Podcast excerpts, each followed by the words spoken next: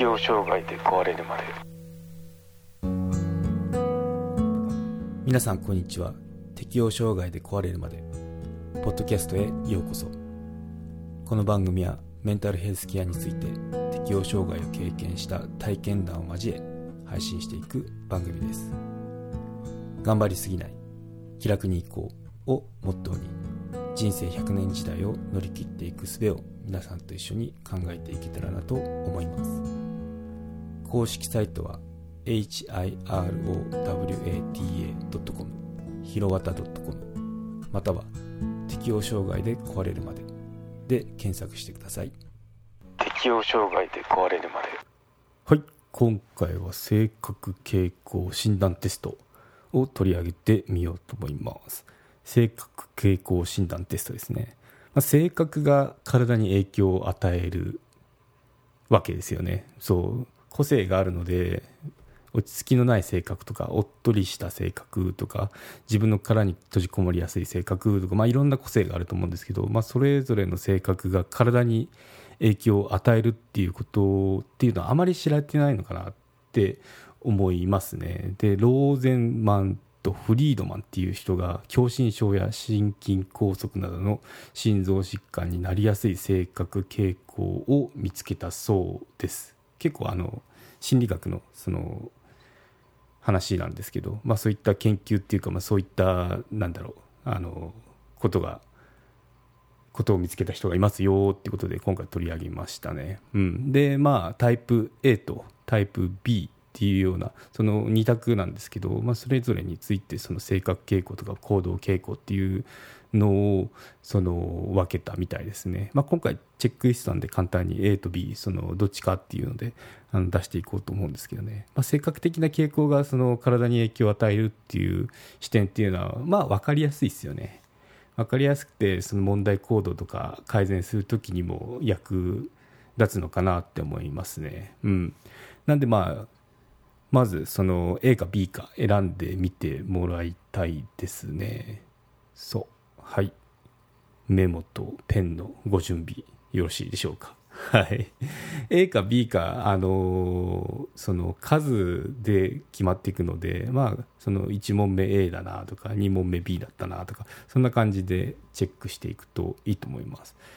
全部で9問ですね。9問なんてそんなに多くないです。はい。では性格傾向診断テスト参りましょう。1問目ですね。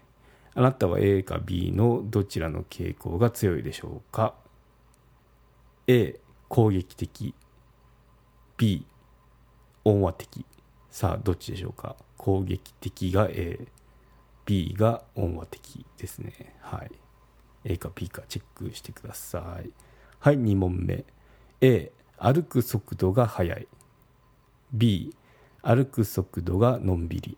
もう一回言いますね。A 歩く速度が速い。B 歩く速度はのんびり。はい。じゃあ3本目いきましょう。A じっとしているのが苦手。B じっとしているのは苦痛じゃない。A じっとしているのが苦手。B じっとしているのは苦痛じゃない。さあどっちでしょうか。はい。4問目半分です。半分じゃないの？まだ。はい。4問目ですね。はい。A 競争が好き。B 争い事は苦手。A 競争が好き。B 争い事は苦手。はい今のが質問4でした。はい質問5いきましょう。A 愚痴や泣き言を言うのは嫌い。B つい愚痴ったり甘えたりしてしまう。A 愚痴や泣き言を言うのは嫌い。B つい愚痴ったり甘えたりしてしまう。どっちでしょうか？はい。6問目いきましょう。A ちょっとしたことで腹が立つ。B あまり気にならない。A ちょっとしたことで腹が立つ。B あまり気にならない。はいどっちでしょうか？7問目いきましょう。A 話すのが早い。B 話すのが遅い。A 話すのが早い。B 話すのが遅い。はいもう少しで終わります。8問目。A 仕事優先の生活。B プライベート優先の生活。A 仕事優先の生活。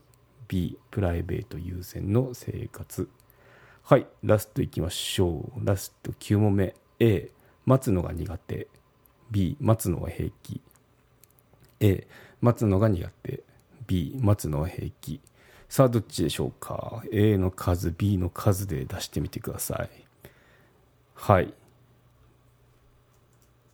どうでしたか？どっちか偏ってましたか？ちなみに私半分半分なんですよね。まあ後でちょっと解説していきましょう。はい。A の数が多かった人はタイプ A の傾向が強い人です。もうそのままですよね。タイプ A の傾向が強い人は体、身体的な面では高血圧、高脂血症の傾向が強いと言われていますとのことなんで、うん、ちょっとあんま健康的じゃない感じしますね。はい。性格面では競争心が強くてどちらかというと野心的精力的に行動し何事に対しても挑戦的で出世欲が高い傾向がありますとのことですね。うん、で常に時間に追われているような感覚を持っていて周囲に対して攻撃的な特性もあります。行動面ではせっかちで仕事に巻き込まれず巻き仕事に巻き込まれやすいイラライフスタイルを持っている傾向があるそうです。管理職に向くタイプで仕事ができ出世もできることでしょうっていうことですね。なかなかあのなんだろう。ビジネス面だと良さそうな感じですね。競争心もあって。あとそうですね。出世欲もあって。とかそんな感じで。うん。ただまあ逆そのいいことあれば陰と陽じゃないですけど 逆もあるみたいでそのストレスフルな環境にさらされちゃいがちですよってことですね。うん、常にストレスフルな環境にいるため自分の体を痛めてしまう可能性があります。狭心症や心筋梗塞など心臓疾患には注意しておく必要があるとのことです。うん。心臓に来るよっていうことですね。はい。じゃあ今度 B が多かった人。これはタイプ B の傾向が強い人。そのままですね。はい。タイプ B の傾向が強い人は心臓疾患になる確率はタイプ A の人の2分の1と言われてます。はい、タイプ A に比べると心臓疾患を抱えるリスクは低い傾向にあるそうですね。はい、このタイプはストレス耐性が高く心身の疲れを溜め込みやすくない。溜め込みにくい生活を性格を持っています。また他者を信頼しやすい傾向もあるので人間人間関係が非常に豊かで人との関わりからも幸せを感じることができます。いいですね。なんか幸せそうですね。はい。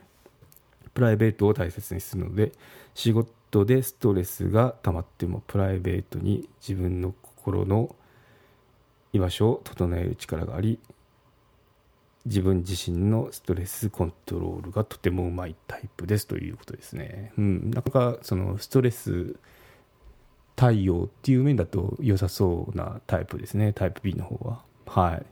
うん。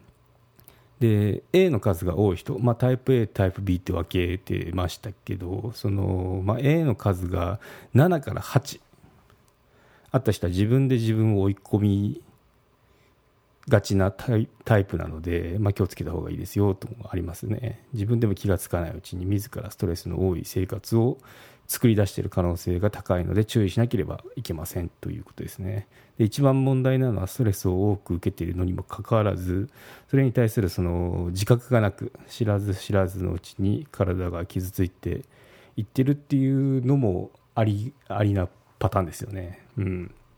でタイプ A の人はまず自分がタイプ A の傾向が強いということに気づく必要があります、まあ、気づくのが第一歩ですよね。気づきも気づかなければ対応ができないんで、は